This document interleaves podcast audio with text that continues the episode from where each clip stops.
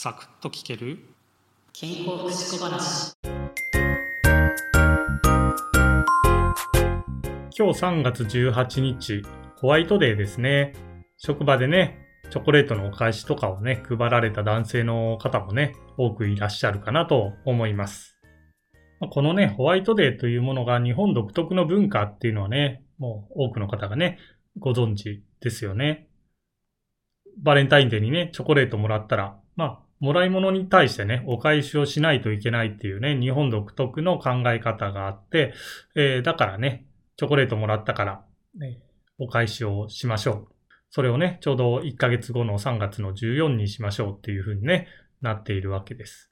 僕がね、中学校とかね、高校ぐらいの時はね、もらった額の3倍返しっていう風にね、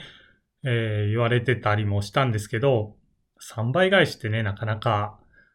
えー、高価なものになってしまうかなと思いますし、まあ今ではね、その3倍返しっていうのがなくてね、えー、もらったものと同等か、まあもしくはね、少し高いものっていうふうにね、えー、返すものの値段っていうふうなね、もの言われたりしています。このホワイトデーなんですけど、なんでホワイトなのかというとですね、白は純潔のシンボルなんですよ。で、若者のね、爽やかな愛の象徴になるということで、まあ、ホワイトを使ったホワイトデーという名前になったんだそうです。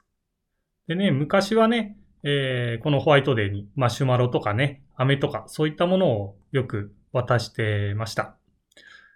なんですけどね、今はこれにとらわれずね、えー、まあマシュマロとか飴とかっていうのももちろんあると思うんですけど、クッキーとかね、えー、中にはマカロンとかね、そういったものを渡されるっていうこともいらっしゃいますし、えー、チョコレートをね、渡したりもするみたいです。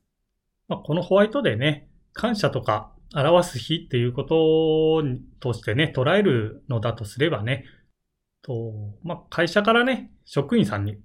とかね、上司から部下にね、えー、日頃頑張ってくれてありがとねっていう意味でね、まあ何かちょっとしたね、プレゼント。まあ、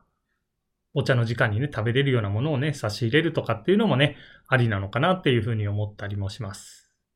ま、こういうね、ちょっとした心遣いがあると、まあ、職場の雰囲気もね、和やかになるし、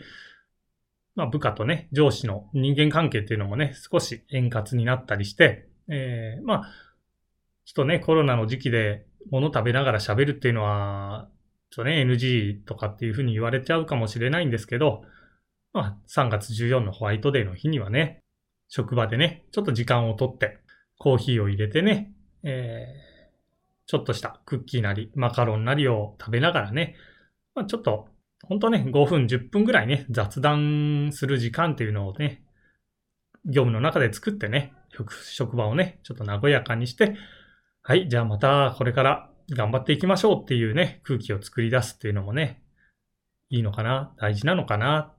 まあ、こんな時代だからね、そういうのがあってもいいのかな、なんていうふうなことをね、えー、今日ちょっとね、